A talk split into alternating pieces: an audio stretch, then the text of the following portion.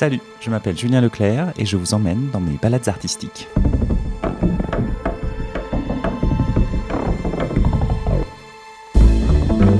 Aujourd'hui, je vous propose de passer 45 minutes avec Vima Laponce. Performeuse, interprète, auteur, elle met en scène son premier spectacle en solo, Le périmètre de Denver. Ce périmètre, c'est l'espace que l'on crée au moment de mentir. Et le mensonge est au cœur de sa nouvelle création. Sont réunis six personnages dans une thalassothérapie. L'un d'eux va mourir mystérieusement. Les cinq autres deviennent donc suspects. Commence alors une enquête autour de la vérité, de la perte, du mensonge et de ce que chacun, chacune peut ou doit porter. Avec Vima Laponce, nous avons parlé de son amour de la fiction, de l'importance des objets, du rôle des ratages et des quiproquos dans la création, de sa volonté de polysémie et la manière de travailler cela, sans oublier quelques questions sur les premières fois.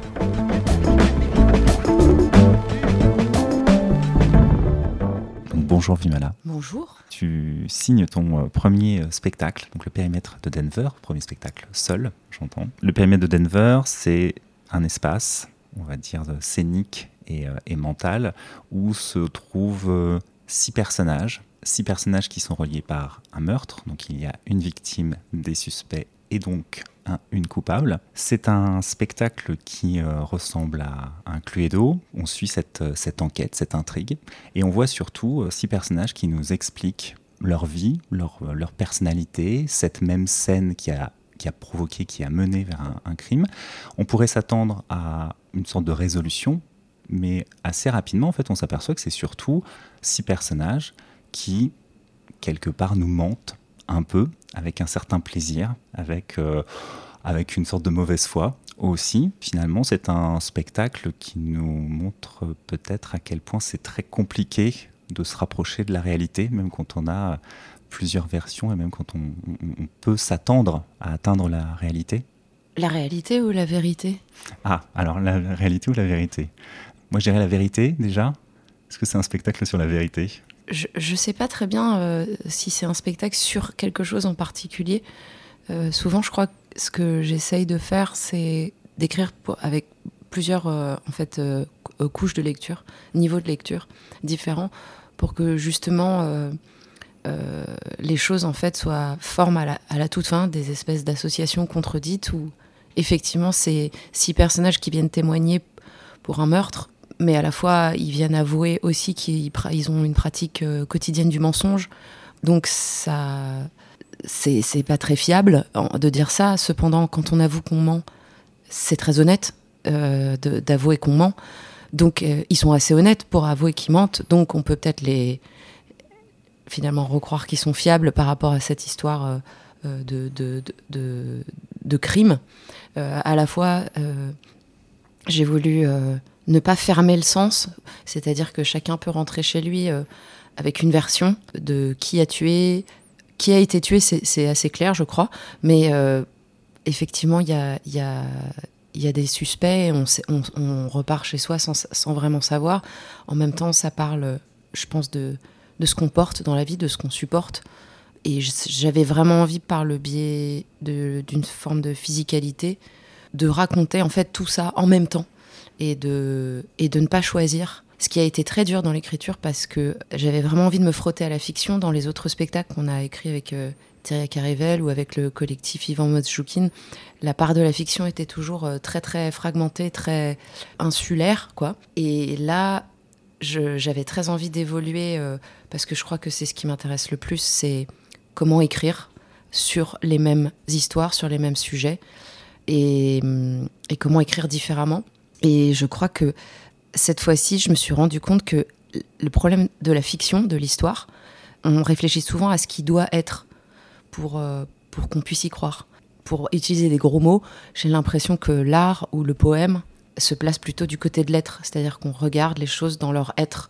On peut regarder une vidéo de quelqu'un qui boit euh, un verre de lait et qui le repose, et il y a quelque chose d'une simplicité, d'une de, regarder un acte euh, extrêmement simple qui peut dégager plein de sens, alors que par exemple dans une fiction, pourquoi il boit ce verre de lait, où a-t-il acheté le lait, euh, comment va-t-il le digérer, euh, de, quel milieu social il, enfin du coup de ce qui doit être. Et donc il y a un moment où ça a été le rétablissement perpétuel de l'équilibre entre ce que je voulais raconter et principalement, j'ai essayé de, d'accéder, on va dire, à des petits endroits euh, de poèmes en faisant chanter les personnages. Mais ça a été toujours un, dur rétablissement entre maintenir quand même une tension par rapport au récit, parce que ça m'intéressait, outre le fait que je suis fan de Colombo et des intrigues policières en général, je trouvais que c'était bien qu'il y ait cette tension de, l'idée de suivre une histoire, que j'essaie de raconter une histoire, mais que ce soit les digressions qui nous embarquent en fait sur euh, d'autres sujets et donc c'est ce frottement-là qui m'a le plus intéressé et qui n'était pas facile à, opérer. Alors, ce qui donne un spectacle très foisonnant, parce que, comme tu, comme tu le dis, il y a justement différents niveaux. Euh, il y a à la fois cette, cette idée d'être proche du récit et donc de cette intrigue et de ce que les personnages vont nous dire sur ce fameux moment qui va mener au crime, et puis ce qu'ils nous racontent loin de cette histoire, c'est-à-dire ce qu'ils nous parlent d'eux, de leur quotidien, de leur banalité. Et dans la banalité, alors c'est assez drôle, le coup du verre de lait, parce que ton spectacle m'a fait penser à, au côté très étrange de la réalité et du banal. C'est-à-dire dans Hitchcock, dans le film Soupçon, avec Cary Grant, à un moment, donc l'histoire d'une femme qui est persuadée que son, son, mari veut la tuer, elle demande un verre de lait, elle est très malade, enfin elle n'est pas bien, il lui amène un verre de lait, et il y a un plan où on a l'impression que ce verre de lait, il y a quelque chose de suspect. On a des soupçons sur ce verre de lait alors qu'il n'y a rien qui nous l'indique. Et Hitchcock avait juste dit, j'ai mis une lumière dans le, verre de lait qui fait que le spectateur regarde absolument ce, verre de lait. Et dans ton spectacle, on regarde à la fois ta, ta, performance au sens d'interprétation, parce que tu portes ces différents euh, personnages d'une manière physique, dans les, dans les voix, dans le, dans, dans, le rythme, et il y a aussi les objets. Donc il y a aussi cette manière de faire vivre, de créer tout un, tout un univers en fait autour de ton, de ton histoire. Cette histoire-là, tu l'as abordée par les personnages ou par les objets? Par les objets. Les, différentes phases d'écriture, euh, elles ont été tout d'abord euh, imaginées, dessinées, les objets, euh, puis les, les, les, maqueter, les concevoir avec les ateliers de Nanterre Amandier. Ce qui était déjà une chose, une démarche que moi j'avais jamais eu avant parce que j'ai toujours travaillé avec des objets depuis l'école, mais j'ai toujours récupéré des objets sur des ventes aux enchères ou achetés à Emmaüs ou trouvés dans la rue euh, ou récupérer euh, d'héritage ou de, de, de, de, ouais, d'héritage familial de caves qui se vident, de vide-grenier, de tout ça. Et donc là, le fait de, de les, de les concevoir, le, le, champ des possibles était très ouvert. Donc pour réduire le champ des possibles, et je me suis concentrée sur les types de déséquilibres différents que je voulais porter, ainsi que les, type de destruction différents que je voulais opérer sur ces objets-là. Et au départ, franchement, c'était juste une action aussi simple que ça.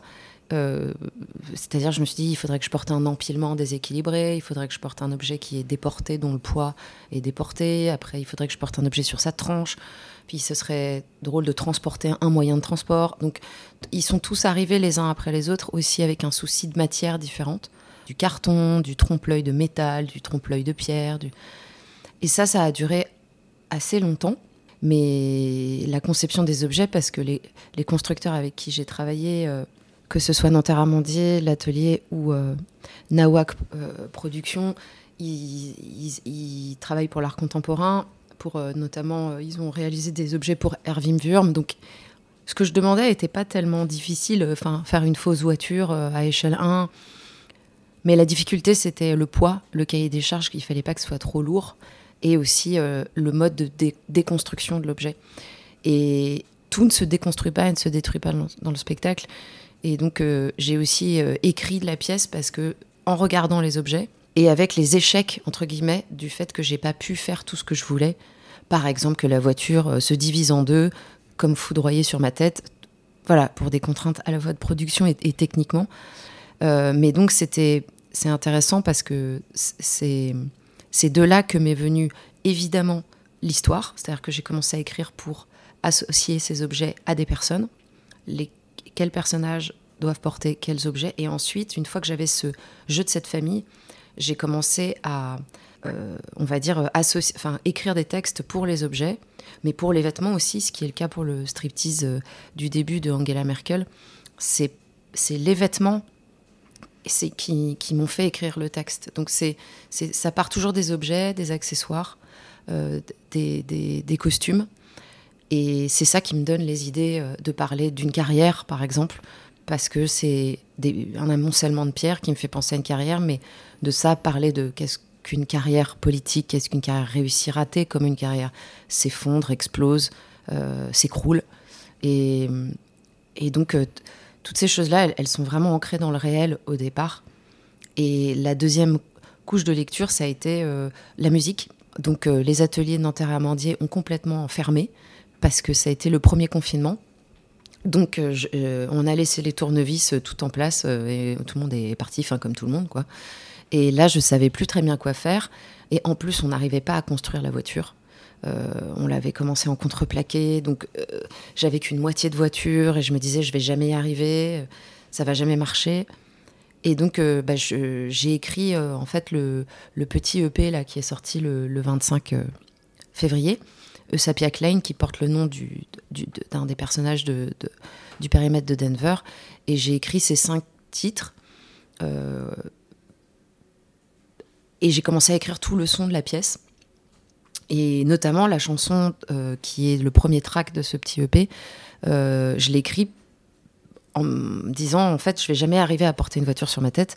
Donc c'est pour ça que j'ai trouvé ces paroles de euh, je fais trop attention à ma voiture mais pas assez à la destination vers, vers laquelle je vais. Je n'irai jamais nulle part dans ma vie mais c'est déjà euh, un voyage que de le savoir. Et finalement on a réussi à, construire la voiture. Mais donc c'est drôle parce enfin c'est très banal hein, ce que je décris en termes de on va dire de processus de création parce que c'est souvent les ratages les échecs qui te font en fait euh, écrire telle chose pour rattraper tel euh, rêve perdu, mais ou des quiproquos aussi, c'est très drôle, euh, des quiproquos où tu crois à quelque chose et puis finalement ça te donne d'autres idées. Michel Gondry qui parlait de ça, je crois. donc la deuxième couche de lecture, ça a été ça. A été ça. J'ai ensuite écrit tout le projet à l'oral, avec tous les fonds musicaux, toutes les ambiances, tout ce que les personnages disaient. Donc à peu près beaucoup, un peu d'improvisation, il euh, y a des textes qui sont restés tels quels depuis le début. Par exemple, celui de l'assureur qui porte la table sur sa tête. Ça a été, euh, j'avais des prises de notes comme ça par personnage, les sujets abordés qui m'intéressaient, leur métier, et, et je me mettais à improviser. Et j'ai énormément réécrit tous. Celui-là, il est pratiquement sorti tel quel euh, dès le début. Du coup, fort de ce travail-là, je me suis rendu compte que ce qui était bien après, c'était de passer au plateau parce que je commençais à voir et les objets j'ai commencé à recevoir les prothèses euh, qu'on faisait construire euh, à côté euh, aux ateliers 69, qui est un, atelier de, construction de SFX de, cinéma. Et le puzzle a commencé à, à pouvoir s'agencer. Et du coup, forte de ça, comme au début, je pouvais pas savoir les textes, je ne pouvais pas porter les objets en même temps que de dire les textes, que de porter les prothèses, que de savoir où j'allais. Je me suis servi de cette bande son type un peu livre audio ou podcast pour euh, faire beaucoup de playback, me filmer, voir qu'est-ce que ça faisait résonner le texte, parce que au début j'arrivais pas à faire tout en même temps. Ce qui a été aussi un grand, un grand travail d'apprivoiser euh, le la volonté que j'avais de polysémie, c'est-à-dire euh, dire un texte qui contredit ce que tu es en train de faire, euh, qui fait qu'en même temps tu t'enlèves des vêtements qui sont un signe de autre chose. Et tout ça, en fait, il fallait le faut les travailler euh, un par un, rendre certaines choses sur pilote automatique, type je sais mon texte tellement par cœur avec les inflexions de voix, le moment où ça chevrotte, le moment où c'est en voix de poitrine, en voix de tête, que ça c'est sur pilote automatique. Et comme ça, je peux me concentrer que sur l'équilibre que je dois tenir sur ma tête. Et tous mes gestes, euh, par exemple de déshabillage, sont complètement sur pilote automatique aussi.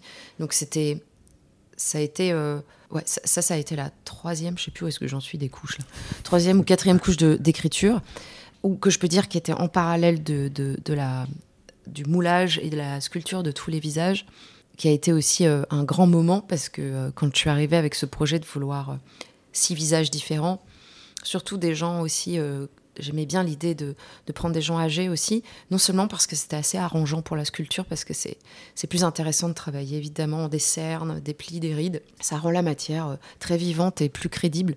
C'est pour ça qu'on a eu du mal à faire des jeunes, parce que ça donnait beaucoup un truc, soit pour les femmes de sex doll, soit pour. Euh, les, ce qui était très drôle, c'est qu'on a toujours eu du mal à faire des jeunes femmes. Euh, il y en a eu une là qui, est, sortie, ça ne marchait pas du tout. Et c'était pourtant quelque chose que je voulais. J'aurais bien aimé euh, pouvoir devenir une jeune femme de 21 ans. Et donc, soit ça faisait sex doll, ou ça faisait cyborg, ou science-fiction enfin, étrange. Et du coup, ce qu'on s'est dit, c'est que pour chaque personnage, à part Angela Merkel, qui est vraisemblablement connue, tous les autres ont été sculptés sur le modèle de trois personnes en général connues pour qu'ils nous fassent penser à, à d'autres gens. Et je, remercie vraiment les ateliers 69 parce que, en fait, quand je suis arrivée avec cette idée, souvent les prothèses comme ça de visage au, cinéma très réalistes, ça coûte très cher parce qu'en en fait, c'est euh, un système de colle où euh, du coup il faut tirer une quarantaine de prothèses euh, et tu les colles. Donc ça abîme la prothèse, le silicone, la, peau. Ça, il faut les remplacer au moins quasiment tous les jours ou tous les deux jours. Et donc c'est pour ça que ça coûte cher. Là, c'est ces prothèses-là, elles sont, euh, c'est des prothèses pour les cascadeurs.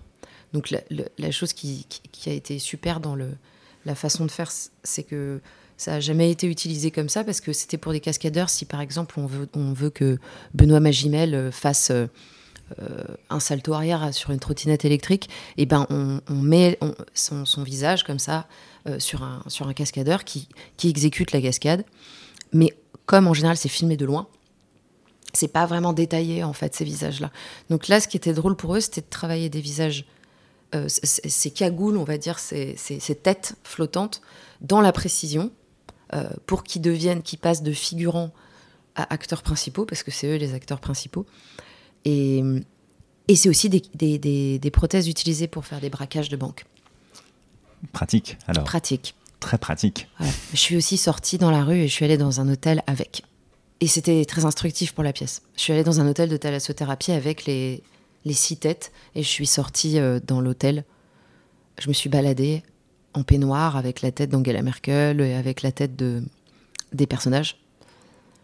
Et c'était euh, c'était assez euh, c'était une, une, expérience assez Patrick Sébastien, mais mais assez assez fou sur usurpation d'identité, la peur d'être découverte. De, ça m'a aussi un peu inspiré pour, pour écrire après.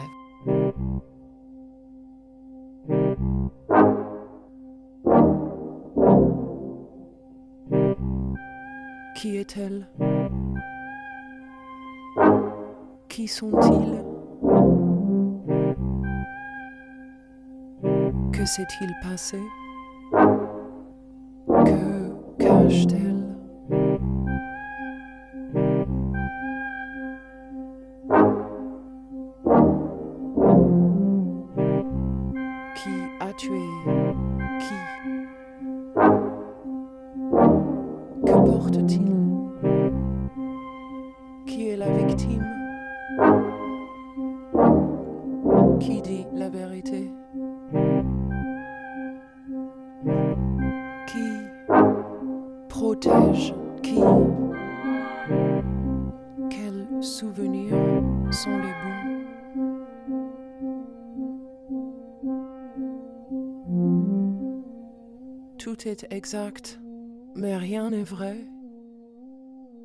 Le périmètre de Denver.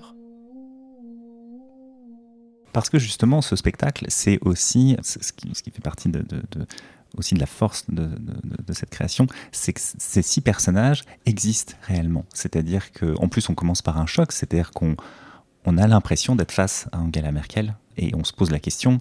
Et puis après, au fur et à mesure de, ce qu'elle dit, on comprend que c'est elle, mais comme elle est en train d'enlever ces euh, quinzaines de kilos de, vêtements, on sait que ce n'est pas elle en vrai. Et il y a ce truc aussi, ce trouble aussi du personnage pour le faire exister, jouer avec au niveau de différents éléments. Alors pour Angela Merkel, elle est, elle est typée, même au niveau de la voix.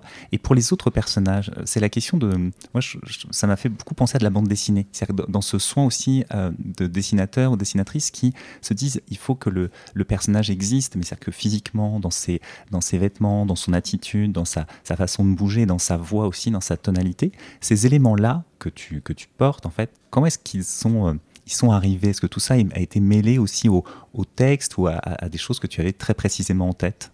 Bah, là où tu as complètement raison, c'est que euh, par exemple les costumes qui ont été faits avec Marie Larocca et Anne Tesson qui les a réalisés, le striptease a été fabriqué euh, par Rémi Le Dudal que j'ai un peu assisté pour coudre quelques pressions.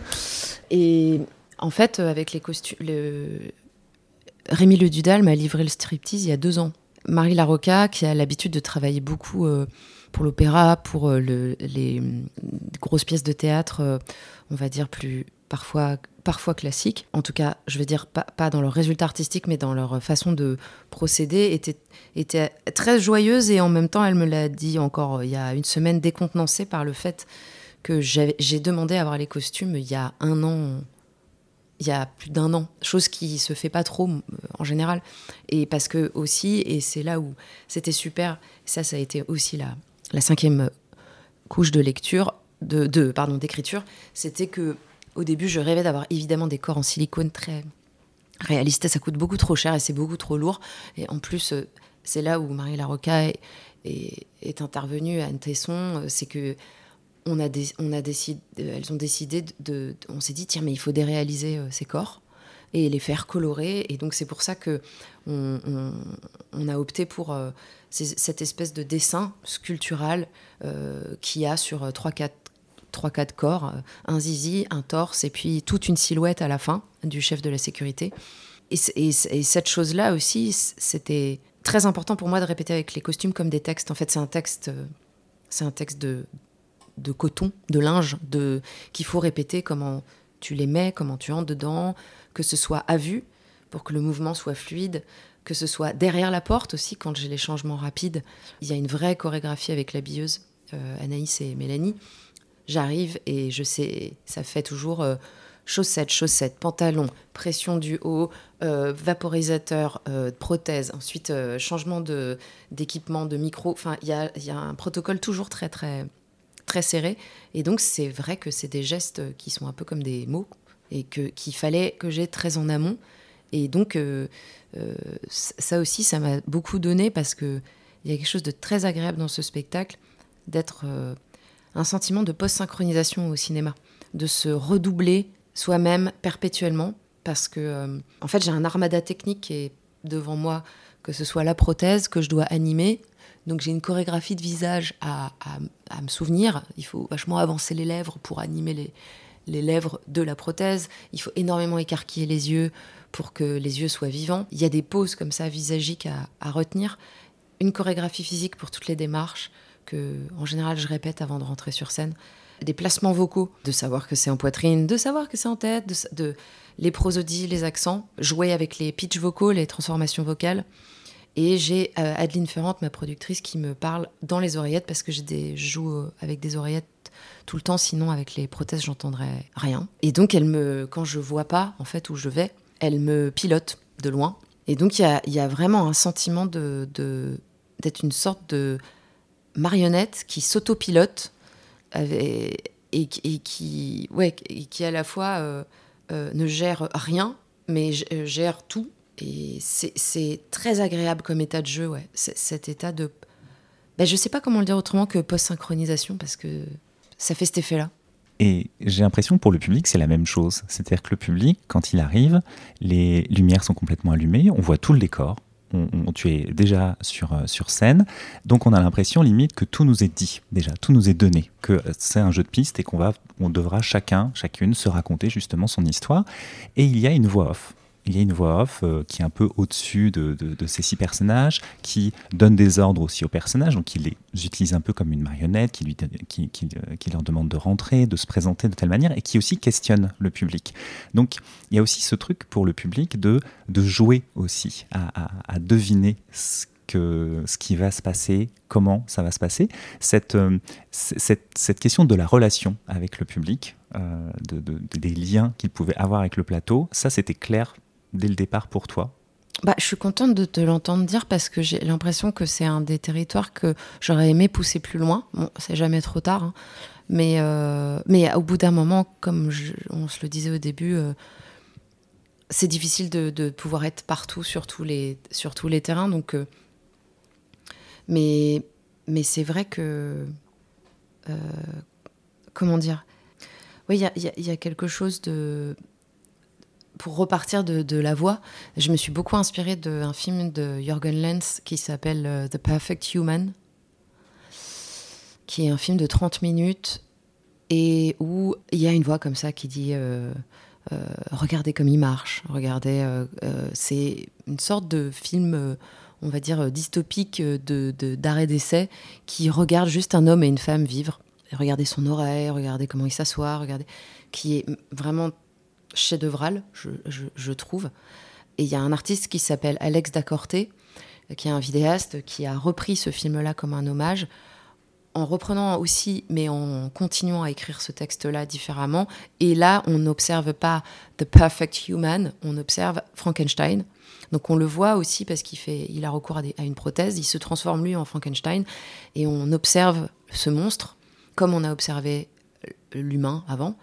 Et moi, j'ai je me suis dit, je vais faire un hommage au carré, quoi. Je vais faire un hommage de l'hommage de l'hommage. Donc, aussi parce que euh, je trouve qu'il y a quelque chose de, de l'art de l'acteur qui est assez touchant, je pense, dans, dans le fait de l'observation. Regardez comment, effectivement, des gens euh, prennent un verre de lait, boivent, euh, leur posent, comment ils ont fait un rond sur la table, comment ils essuient leurs larmes, comment. Et j'aimais bien, en fait, essayer d'emmener le public sur une énorme explosion de rochers artificiels euh, euh, grotesques euh, et très très fort au niveau sonore et tout d'un coup dire regardez à droite il y a un cheveu par terre ou regardez comment il s'essuie le coin de sa bouche parce que je trouve que bah, écrire je trouve que c'est c'est toujours raconter comment la vie elle nous arrive et je trouve que la vie moi elle m'arrive de deux façons c'est que c'est toujours du plus petits détails, enfin les états de conscience qu'on a différents. Je trouve ça assez passionnant de pouvoir être conscient d'une forme de globalité d'un coup. Et euh, tout d'un coup, d'un détail, tout d'un coup, euh, tu j'ai mal à l'orteil, puis hop, une pensée passe, et puis euh, tu te laisses dépasser par une vision que tu as. Enfin, toutes ces choses-là qui font comme une sorte de table de montage à l'intérieur de soi, j'avais envie de le, de le mettre dans le, dans le spectacle. et je sais plus, c'est quoi l'autre truc? Qu'est-ce que je disais? Je me souviens pas. Euh, je disais quoi avant? Sur la, sur la table de montage et sur l'idée de, de, faire en sorte que le public il y a voit. Deux choses. Ça doit être passionnant. Je me souviens plus. Je me souviens pas. J'ai l'impression qu'il y avait aussi cette idée de prendre aussi un vrai plaisir à jouer des personnages, à les interpréter. Peut-être, alors tu le disais tout à l'heure, euh, t'adores Colombo. Et il y avait ce, ce truc-là aussi, c'est-à-dire qu'à un moment de, de jouer un, un, personnage qui soit éventuellement une caricature, entre guillemets, mais si on tire un peu plus loin la caricature, là, elle devient beaucoup plus évocatrice et beaucoup plus sensible.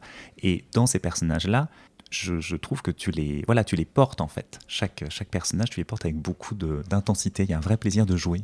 En fait, il y a un vrai plaisir musical. Pour être totalement, je, continue euh, euh, de jeu musical, c'est-à-dire de tous les soirs, j'ai deux choses qui me qui me donne envie de, jouer, c'est re-raconter ces personnes.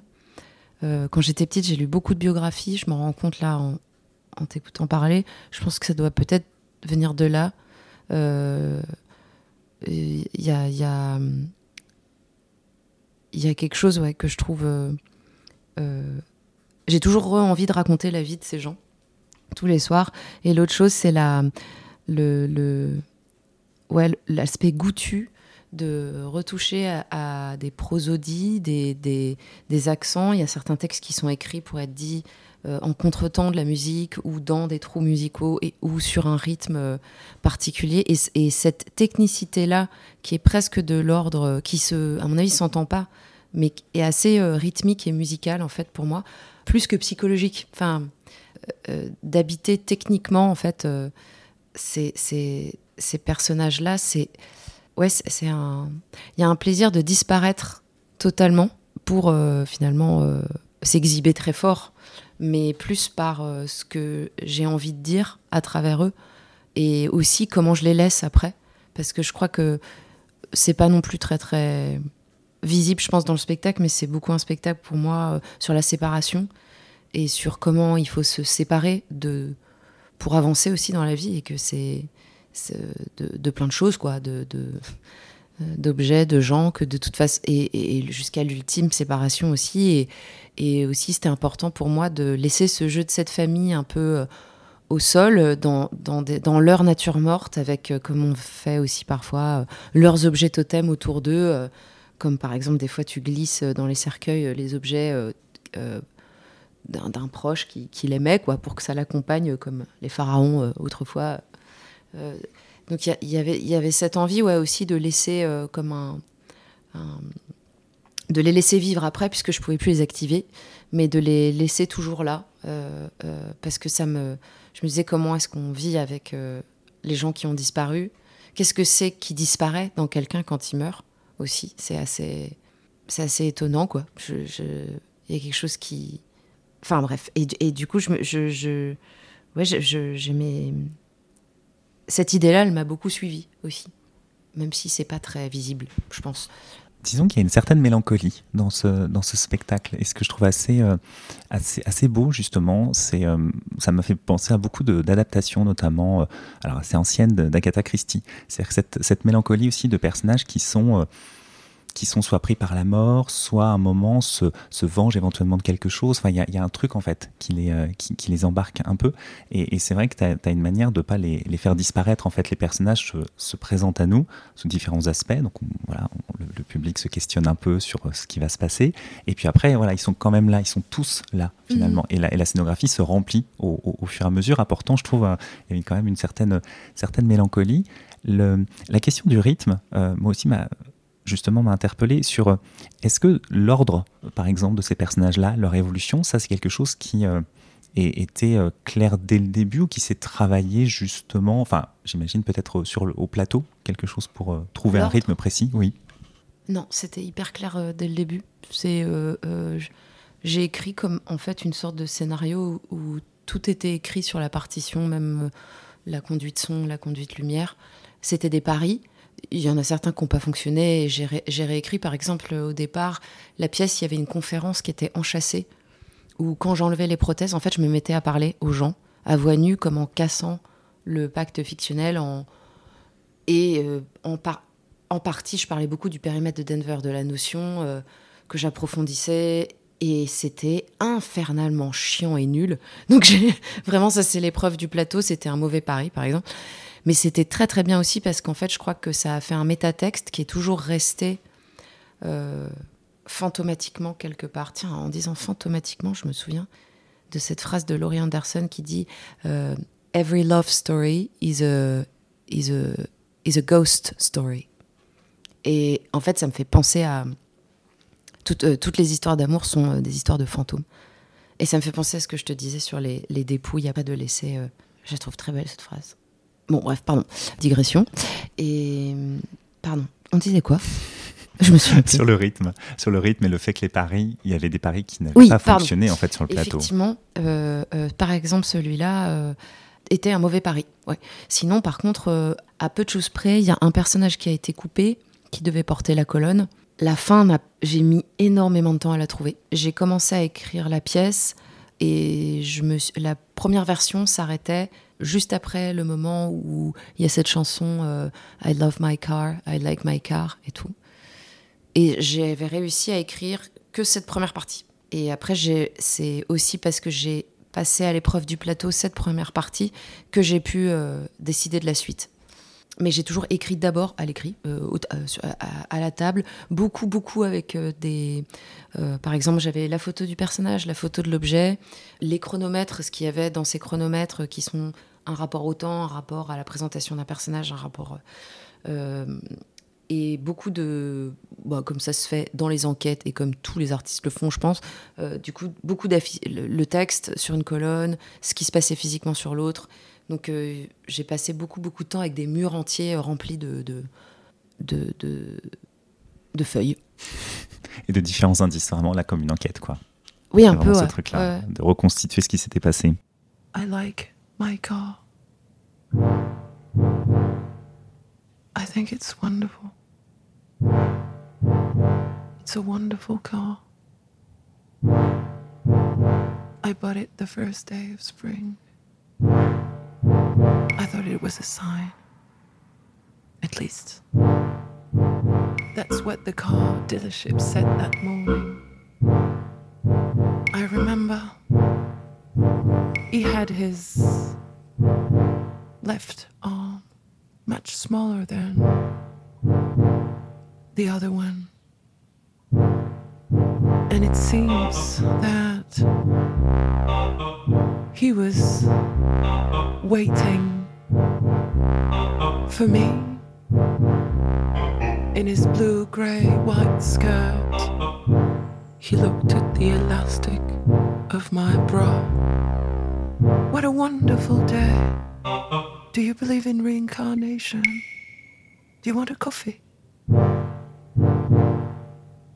Des questions sur les premières fois. La, première idée pour ce spectacle? Ben. C'est hyper dur comme question. Oui. Enfin, si, si, si je suis honnête. Sinon, évidemment, je peux inventer une idée. Mais alors, non seulement je ne m'en souviens plus, je crois. Tellement je, je, je crois pas qu'il y ait une première. Ça serait plutôt une première envie, finalement. Il peut pas y en avoir qu'une première. C'est-à-dire que souvent, je pense qu'on a 15 en même temps. Mais euh, je crois que c'est David Lynch qui disait que pour faire un film, il fallait avoir 95 idées et t'en gardes deux ou un truc comme ça. C'est pas grave s'il n'y a pas de réponse. C'est déjà bien une réponse qui dit qu'il n'y a pas de première idée. Ouais. Est-ce que tu te rappelles le premier euh, spectacle ou la première fois de découvrir quelque chose sur une scène? Non. Non. La première fois, première fois? Ouais. La première fois dont tu te rappelles. hein. Donc, euh, Non. le premier film Alors là, euh, non, mais alors ça, non. Alors là, vraiment, c'est encore pire. Euh, non, je vois pas du tout. Mais je crois que je commence à être un peu fatiguée. Du coup, je, j'ai même pas d'idée de te mentir. Ce qui est quand même, en général, mon refuge numéro un. Ne serait-ce que pour créer quelque chose d'intéressant à dire. Euh, mais je. Non, mais c'est pas grave. hein. Enfin, j'ai- il y a- euh, J'ai jamais trouvé que les premières fois étaient bien. C'est vrai? Non. Jamais? Jamais. C'était tout le temps horrible. D'accord. Il y a pas une première. Je n'entrerai pas dans les détails. je, je- je n'allais même pas te pousser dans les détails. Euh, Non, attends, je vais trouver un truc à te dire, c'est pas possible. Quelque chose qui m'a vraiment très très très fortement marqué, c'est que quand j'avais eu 9 ans, je crois, ou 8 ans, je suis allée au centre Pompidou avec une amie de ma mère et que j'ai visité la pièce de Joseph Beuys, la pièce euh, en feutre avec un piano à queue euh, à l'intérieur et j'ai fait donc une crise d'angoisse. Et je ne le savais pas, enfin, c'est-à-dire que j'ai pleuré euh, avec un mode euh, allaitement, euh, euh, euh, crise de colère euh, très très forte et tout, donc c'était un peu gênant, je pense, parce que je, je comprenais pas. Et ça, c'est ça, c'est. Enfin, j'essaie de trouver un, un- vrai souvenir euh, très fort euh, pour le coup de. Je crois que c'était quasiment ma première exposition, et et ça, ça a été fort. La première chose qui m'a le, plus marqué en termes de représentation, je, je, je, je- crois que c'était les compétitions nationales de karaté à Coubertin. Et en fait, si j'ai réfléchi bien, tu vois, euh, c'était plutôt les matchs de tennis de Roland Garros aussi où j'ai été ramasseuse de balles. Et je crois que c'est plutôt en fait des, événements sportifs. J'ai été à Charletti aussi pour euh, des, des, des meetings d'athlétisme. Et ben, ça a de la gueule. hein. Ça, ça, ça m'a, ça m'a, ça m'a beaucoup euh, marqué. Ça aussi. Je réfléchis à un film. Je crois que le, c'est pas le premier film que j'ai vu parce que je ne m'en souviens pas. Non, je m'en souviens pas. Du, du, mais je me souviens de la, la première fois que j'ai vu 8 et demi de Fellini. Et euh, j'étais euh, vraiment. euh, non, mais ça me fait chier en fait. De, Qu'est-ce qu'on s'en fout de 8 et demi Tout le monde l'a vu, c'est relou. Non, mais c'est chiant parce que, en fait. Non, mais vous voyez ce que je veux dire ou pas C'est un peu relou là. Enfin, on va bientôt parler de Balzac et tout le monde va s'endormir. Non, je crois que j'ai eu un autre moment assez fort en fac de cinéma avec euh, Wavelength de, Michael Snow, qui est donc un zoom de 45 minutes sur une fenêtre. Et j'ai trouvé en fait que euh, euh, ça m'a pulvérisé, ce, film euh, fortement expé, quoi. Et- et en fait, je, et je crois que je réalise en, en t'en parlant que c'était encore parce que ça te soumet à des expériences physiques qui sont ultra intenses que ce soit Joseph Beuys, euh, que ce soit Roland Garros, Charletti, euh, le sport, et, et, et ce genre de fixité, euh, de, de- comment dire, de radicalité de- de- d'un cinéma comme ça qui. Je peux pas dire que c'est mes films préférés, du coup, mais je, ou mes, mes, mes moments de vie euh, préférés, mais par contre, il y a quelque chose là-dedans qui m'a- qui m'a énormément marqué. Dans la feuille de salle, sur la, dans la distribution, tu définis comme pour la conception, la réalisation, le texte et la création sonore. Est-ce que c'est le terme de metteuse en scène qui t'embête? Euh, oui, oui, non, mais de toute façon, tu as raison. euh, je ne me considère pas du tout comme euh, metteur en scène. Euh, pour moi, Gisèle Vienne est metteur en scène, par exemple. Et je suis. Pour, moi, je suis auteur, auteur-performeur euh, de, mes propres idées. Je, n'arrive pas, pour l'instant, euh, à. comment dire à écrire avec les autres, oui, ça je l'ai fait mais imprimer mon désir et mes fantasmes sur les autres, je trouve que c'est très différent. En fait, moi, je, je crois que j'arrive pas trop à, à faire ça parce que les idées, elles me viennent parce que je fais euh, la chose, euh, euh, je l'essaye moi. Après, c'est complètement idiot ce que je viens de dire parce qu'en fait, je pourrais l'essayer moi et je pense qu'il y a plein de metteurs en scène qui, doivent- qui doivent travailler comme ça et qui après passent le relais. Donc, je, je me dis peut-être que ça va venir. Et La première fois que tu t'es dit que le spectacle était fini, est-ce qu'on se le dit en spectacle vivant, que le spectacle est vraiment terminé, cadré, rodé Oui, je suis d'accord avec toi, on se le dit. D'habitude, euh, avec, avec Thierry Carivel et le spectacle aussi euh, d'avant, notre scène de circus, moi et pour moi, il me semblait que le spectacle, ces spectacles-là ont été finis euh, 30 dates après la première. Et ben là, euh, pour moi, euh, ça a été fini au mois de décembre. Il y a eu un jour où c'était très clair, ce qui ne veut pas dire que c'était bien du tout. hein. Mais effectivement, je sais pas pourquoi il y a une forme de. Enfin, déjà, il y a quand même un truc qui, se passe à moitié de parcours avec un spectacle, c'est que tu lui. Peut-être. Enfin, je pense à peut-être avec euh, un album et avec euh, plein d'autres choses, c'est que tu lui insuffles, insuffles, insuffles euh, des choses. Tu es très volontaire. Et au bout d'un moment, quand, quand ça va et que tu, tu prends le temps de regarder le, le spectacle, l'album, le, le- le tableau, j'en sais rien, il commence à, à non seulement manger, mais en plus avoir sa, sa propre vie, quoi. Avoir, à être en relation avec lui-même, à avoir une vie en lui-même, à plus accepter certaines choses que tu veux faire, euh, à rejeter euh, des choses, à en créer de lui-même euh, d'autres. Euh, et donc, il y a comme un- un- une phase 2. Donc, ça, c'est déjà une première fin, je trouve. Euh, que c'est toi qui suis le spectacle après. Et qui doit être un peu à l'écoute de, de, de, ses exigences à lui. Et euh, honnêtement, j'ai trouvé la toute fin du spectacle euh, la veille de la première. Et je n'arrivais toujours pas à finir. J'ai- testé neuf fins différents, différentes. Donc le point final, il était avant la première à Orléans. Et euh, on va dire que j'ai senti qu'il était fini parce que c'était un peu comme une pièce qui est de une pièce, je veux dire une, une chambre qui tout d'un coup a son feng shui et où euh, tu sens que l'é- l'énergie fonctionne, même s'il y a encore pas mal de meubles horribles dans la pièce, mais et que t'es pas content de tout et que ça va s'améliorer. Il y a comme une, ouais, comme une énergie qui circule d'un coup. Très bien. Merci Vimala. C'est moi.